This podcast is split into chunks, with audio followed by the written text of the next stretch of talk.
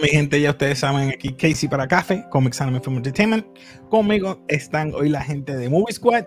Puerto Rico está Mr. E, está Juanra, acompañándome hoy en mis aventuras. Ustedes saben, mis videos locos que me da la gana de hacer, pero hemos cuadrado en hablar hoy, si, ¿verdad? No me, me permiten, es Guillermo del Toro hizo una serie en Netflix, el cual están pero pienso que la hizo muy tarde. Debió hacerla como la semana, dos semanas antes de que se acabara de noviembre. A mí, octubre, perdón. Porque entró noviembre y como que tuve que verla rápido. Él la tiró, él la tiró más o menos como a mediados de, octubre. Lo que de octubre. Que, yo perdí bien, tarde. No, él, lo, tiró el miércoles, tengo entendido. Pasado. El miércoles. Ah, bueno. Pues. Esto. Pero de todas maneras, o sea, yo pienso que la técnica que utilizó Netflix, como que tirarte dos episodios diarios, es como que, mira, no veas una película de dos horas, te tenemos algo aquí, dos episodios de dos horitas y te puedes acostar a dormir. Exacto. bueno, si puedes llegar a dormir. Exacto. sí, yo creo que sí, el único que me dio un poquito de... Bueno, pero vamos a eso. Bueno, se trata de, se llama la serie el gabinete de curiosidades. Y es sobre eh, eventos de diferentes eh, artistas que crearon o directores que, ¿verdad? Vaya la redundancia, dirigieron diferentes. Era este horror, ¿verdad? Eh, él está narrando como si fuera, me, acuerdo que esto es como el Grim Creeper en, no sé si se acuerdan de MTV o no sé si era MTV, ya, tan viejo estoy, sí, lo me estoy tirando en The Crypt Creeper, de Tales from the Crypt, había un host que narraba los, los, hechos de los que vas a ver. pues yo nunca vi ese programa, pero lo que sí me acuerdo es de eh, Goosebumps, que, que, más o menos era algo similar, tú sabes, porque fue más para los 90. Yo he escuchado del programa que tú dices, pero eso fue un poquito más para 80s, por ahí. no, no choteja que hice tan fácil. No, es que es que todo el mundo que me habló de ese programa, más o menos, eran chamaquitos para el tiempo que salió. tú sabes. Pero anyway, ¿qué ustedes pensaron de esta, de esta serie que está creando Guillermo del Toro? A mí me encantó. Empieza tú, dale, Juan, razón, razón. Pues, hermano, real, esto fue algo que no me esperaba que fuera tan bueno Considero que esto debe ser una tradición ya de Netflix. No sé qué, contrato tengan con Guillermo del Toro, pero esto es para próximos años tener más historias sobre esto. Eh, todo estuvo bueno. Entiendo que dos como mucho, no tan buenos como a nivel, mejor dicho, a nivel de los otros, pero para mí estuvo excelente. Overall. Sí. Pues para mí, eh, concuerdo con Warra, eh, todo esto. Sí tenía mi miedo porque pues sabemos cómo es Netflix y pues yo decía, ojalá pues le den la oportunidad a Guillermo, pues aunque yo sabía que él, iba a ser como tal el productor, pero tuve muchos de los episodios y se nota que, la mano de Guillermo el Toro pasó por ahí porque tiene su, su estilo bastante único. Y pues exacto también que cada año él coge una cepa de directores nuevos y, viene, vamos a hacer estos largometrajes y a disfrutar de verdad. O sea, como que yo creo que en tiempos más recientes lo más que me he disfrutado de Netflix. Como que, Esto es de lo mejor que tiró Netflix este año. Sí. Y esperando ahora Pinocho, que también es de, de Papa Guillermo. Noviembre y el otro va a ser en diciembre, ¿verdad? Sí, exacto. Sí. es back to back. O sea, que el hombre está. Fíjate, me he sorprendido con lo que dijiste porque es verdad. Yo estaba, ¿verdad? Recibimos la noticia que Henry Cavill se nos va de, The Witcher, que es uno de los, yo digo que de, de Netflix. Sí, es de sus main shows. ¿Verdad? Uno de los shows más, ¿verdad? Más visto, al igual que Stranger Things, que ya lo que le queda es una segunda parte y se acaba. O sea, que se te va The Witcher y se te va Stranger Things. ¿Qué me vas a traer? Pues bueno, se te va la mitad de The Witcher, técnicamente.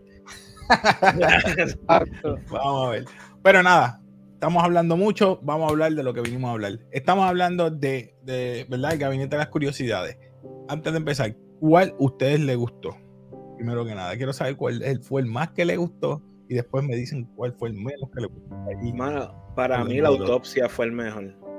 La autopsia y The Viewing. Eh, la inspección. La, la 7. El 7, sí. Ok. Ok. Y a ti, este, Mr. E. Pues, mano, a mí me gustó, creo que fue el número 2 o número 3, el que es del sepulturero con los ratones. El 2. este no le gustó. Este ah, ah, es que me dio asco realmente, pero no es el menos que me gustó. Sí, eh, ese y el menos que me gustó fue el 8, el último. Eh, pero es porque siento que ese último podía haber sido el 7 y el 7 el 8. O sea, como, es que realmente ese último parecía más como una película de los 90 de horror. Como que tenía todo ese vibe completo. No, no, no, yo tuve muchos problemas porque me puse. Eh, tenía al actor que hace. Eh, el de Walking Dead, el que hace de Rick. Sí. Esto, y es como que, ah, ahí estabas todo este tiempo que no estuviste en la otra serie, haciendo estas cosas. Sí. no, pero realmente, eh, sí, el último, ah, no es que sea malo, pero para haber sido el final, hubiera terminado con The Viewing. Sí, y también la cuestión es que ese último es como, yo lo consideré como el más fresita de todos los episodios. Porque todos empezaron fuerte. Y este como que eh, no, me bajó, me bajó. Incluso el primer episodio pienso que es un muy buen primer episodio. Full. Oh, el va a ser de Dalí. Gracias por empezar. Vamos a empezar con Lot 36. Lote 36. Este es, es, una historia de Guillermo del Toro. Sí. Mira para allá. Mira para allá. Eh, tenía alquilado este. Eh, ¿Cómo se llama eso? Eh, un lote. un lote. Un storage. Los compran, ajá, los storage los compran y él se encuentra que tiene, tiene que pagarle una deuda. Parece que jugaba, parece que o debía chavo y se cuenta que tiene que pagar eso y se encuentra los dice games. se encuentra que entonces tiene esta mesa con estos tres libros que le falta uno que va al mejor postor y le dice, mira, no, si encuentras el cuarto libro, que esto invoca a un ser más allá, por no mencionarlo, para no entrar en mucho detalle, te voy a pagar, pero los 300 mil, algo así. Y el tipo, búscalo, y cuando se encuentra, se encuentra con más, con la muerte prácticamente, porque es como un pulpo algo así. y eso me gustó, me gustó los efectos. Eso es la avaricia. Eso es lo que simboliza, exacto. Me gustó eso. Que se volvió loco. Para Pero mí a mí lo que me encantó fue la señora. El candado. Bueno, para mí ese fue de los mejores episodios. Y para hacerlo un. Uh, yo dije, si este es el primer episodio que me va a esperar en, los próximos. Porque estuvo bien fuerte también. O sea, en cuanto al tema que tocan, lo de los libros, o sea, yo como que y, yo comparo ese con el segundo, porque fue lo mismo. La avaricia lo llevó a estar buscando en, los, en, las cajas de muertos a ver si podía sacarle las prendas. Y se daba cuenta que las ratas se llevaban los cuerpos. Pero ey, esa, esas ratas estaban fuertes que jalaban los cuerpos como si nada. Pero tú sabes cuál, cuál, era. La rata gigante que era la que jalaba. Yo no sé qué tiene esta serie con las ratas, pero les encanta. En todos lados, en todos lados. Eso mismo. Lo que pasa es que las ratas también son un, símbolo de inmundicia, o sea, es como eh, decay, tú sabes que es como quebrantamiento de la sociedad. eso también para mí fue un tema como que bien recurrente también. Casi todos los personajes están sufriendo algún tipo de trauma. Está el, el episodio de Ron Weasley el 6, el 6, ese mismo te decía, esa rata me sacó por el techo. Que la cara de humano. Sí, a mí ese episodio me, me dio gracia porque es el único episodio que desde el principio te dicen que va a pasar. Te dicen, este episodio final. O sea, mm. eh, que está, está chévere eso. Y en ese episodio me llamó la atención cuando él se encuentra con la hermana que ya le dice, bueno, ¿y qué tú hiciste con tu vida? Bueno, no hice nada buscándote. ¿sabes? Literal. ¿Seguiste tocando? No, yo me quité enseguida que tú te moriste. Y, la otra parte que también me, me, mató en ese episodio fue cuando el personaje de Ismael Cruz Córdoba le dice a él como que, wow, yo que llevaba tantos años en una sociedad de, de cazafantasmas y este tipo tuvo toda su vida brigando con fantasmas, o sea, viendo espíritus. Y yo no le creía. Exacto. Él lo invitó, le dijo, mira, le ofreció otro trabajo, están buscando otra persona, vente. No. ¿Tú sabes qué es eso? Que pasar toda una vida buscando una persona y, lo que te estaba buscando era la muerte. Es lo que te quiso decir. Entonces a mí lo que me estuvo raro es que la rata volvió para el cuerpo. Se metió y lo usó como... Un puppet. Sí, mano. Como marioneta. Entonces la, la otra fue Autopsia, que fue la que tú estabas diciendo. Autopsia me gustó, pero era bien lineal, bien sencilla. Sí, unos mineros y cuando vienes a ver es que estaba pues, controlada por este eh, alien o alien. Exacto, sí. y quiere estar cambiando de cuerpo en cuerpo. Eh, sencilla. pero para, para mí el, el, issue fue que lo sentí demasiado de largo. Como que estiraron demasiado, eh, vamos a decir, el segundo acto. Lo estiraron demasiado. Era hablando con los cuerpos, ¿verdad? Sí, como, que, o sea, y, y no me malinterprete el episodio, como que está bueno, pero siento que ahí como que estiraron un poquito el chicle. Y lo más brutal es que ese, ese actor, o sea, hizo todo el papel como si él de verdad trabajara en una morgue, que eso me quedó. Bro, eh, eh eh, ah. esto es algo que, hablamos ayer en el live eh, de Alexi, que yo esta serie fue más podcast que yo verla.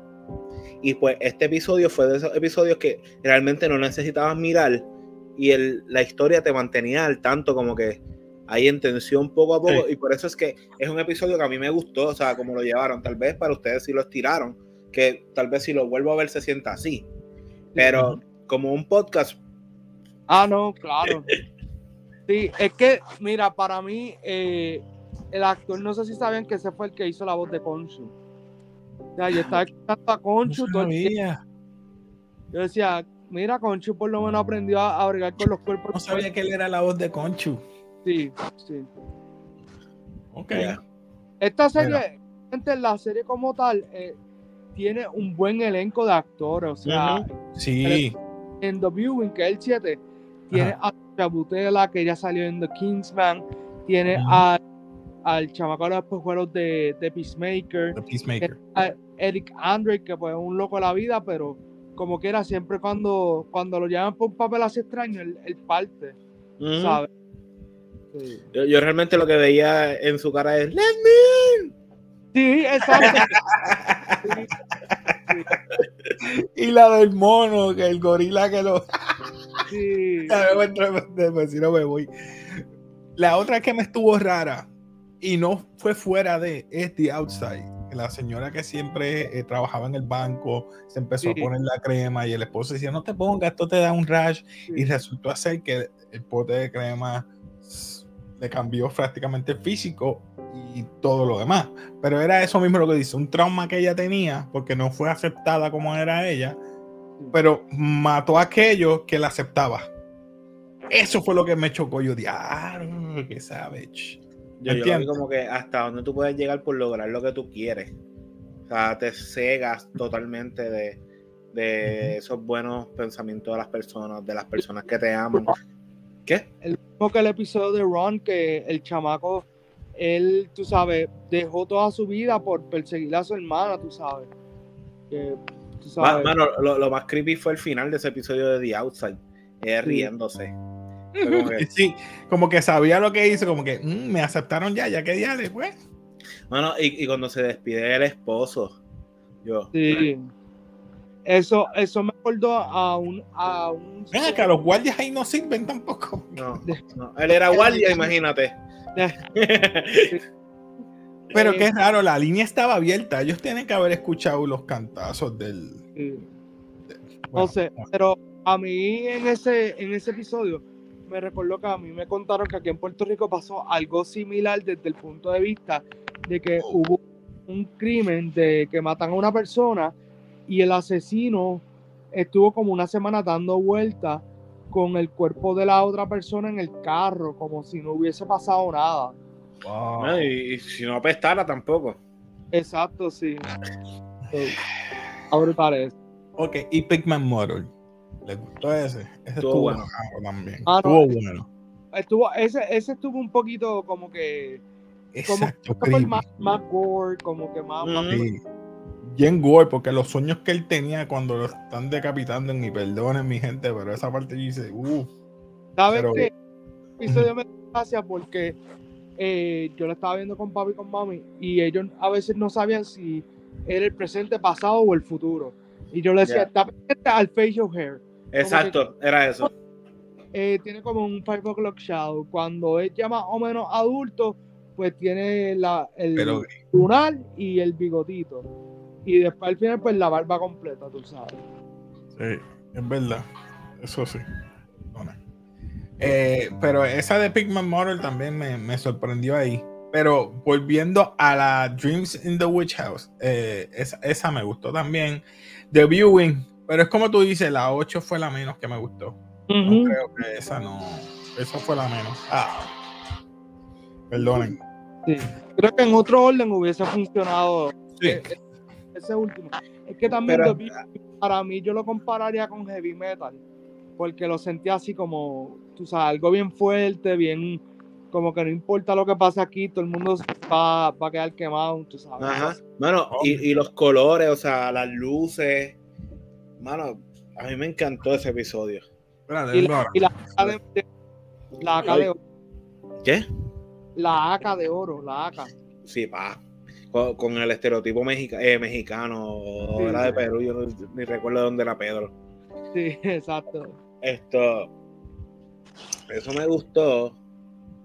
Bueno, y fue otro vibe, porque no fue hasta el final, o sea, todo era una, tú sabes que estás viendo esto, y sabes que en algún momento va a haber un twist en el episodio, pero literalmente todo, todo fue bien bajo y fue subiendo de nivel, subiendo de nivel, subiendo de nivel hasta que vemos a Carnage en, en todo su esplendor. Bueno, sí. No, de verdad que la serie me gustó porque siento que tenía los efectos que necesitaban. Como que en ningún momento yo sentí que están abusando de los efectos, todo se veía como que, ¿sabes? Al nivel que debía estar. Como que digo, si Netflix por lo menos cada tres meses nos tiraran una serie hmm. al nivel de esta, ya yo estaría suscrito a Netflix todos los días. Bueno, de verdad, yo entiendo que Guillermo del Toro la botó del parque con esto. Sorry, Tranqui. Ajá. Pues, ajá, que está hablando con Emma que Guillermo del Toro la botó del parque con esto. Ah, sí, sí. Ah, Netflix tenía una mala racha de, de cosas malas esto, y esto vino a arreglar el año. Ah, pues, yo creo que hemos cubierto todos los, ¿verdad? Desde el primero al octavo, ¿verdad? ¿El octavo hablamos del octavo? No. Lo que hablamos para Rick. A Rick y ya. Vamos para the, Murmuring, el murmullo. Es esa.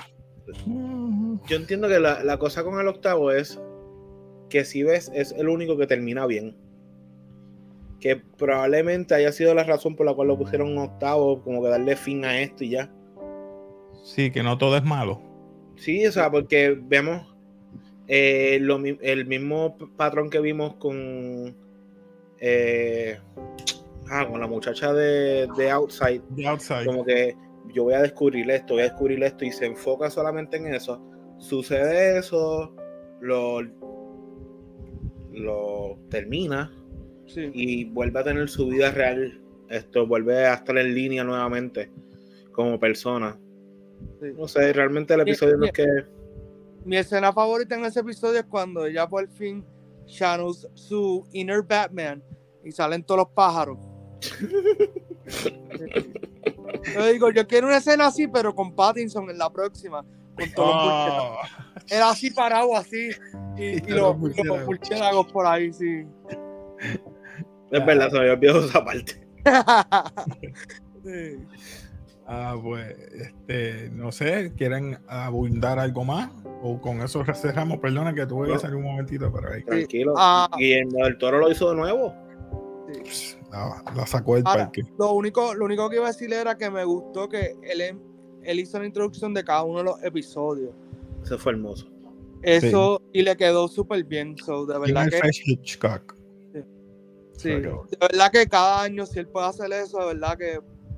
conmigo no, y oh. que, bueno que Netflix le está dando la oportunidad porque él dice que todo esto está ocurriendo porque él ganó el Oscar y de acuerdo a que él ganó el Oscar, pues como que entonces los estudios le dijeron, pues vamos a hablar de Pinocho, vamos a hablar de tus proyectos. Pero fue Shape of the Water con que él ganó el Oscar, sí. ¿verdad? Sí, sí, fue con Shape of the Water, pero Pinocho él lleva tratando de hacerla desde como 2005. Pero la Laberinto no ganó varios premios, pero no ganó. Pero no ganó así de fuerte. Sí, la del Fauno Sí, pero The Shape of Water ese año, tú sabes, fue duro. Mano, esto, de eso iba a hablar que me daba pena como que él cuando, no sé si vieron el video que salió en estos días, de él diciendo como que vean esta película porque lleva mucho tiempo en making of sí, sí, y que quiere, eh, quiere, enseñarle al mundo de que la animación también es cine, que no solamente para los niños. Y bueno, no es como D-Rock que, lleva 17 años ahí. Oh, quiero verte. Sí. y mira, lo otro que iba a decir era que me gustó verlo en la premiere. Él llevó la maqueta de Pinocho a la premiere y tomándose fotos. Y o sea, era como que el muñequito con una base y él tirándose fotos y videos y todo, mano. después yo le puedo enviar eso por, a Casey para que él lo ponga ahí. Tranquilo. Mi gente, pues nada, eh, ya ustedes saben, suscríbanse, dale like, al igual que un Movie Squad, vean el contenido que ellos tengan ahí, les va a encantar. Así que nada, nos despedimos aquí de café y como siempre.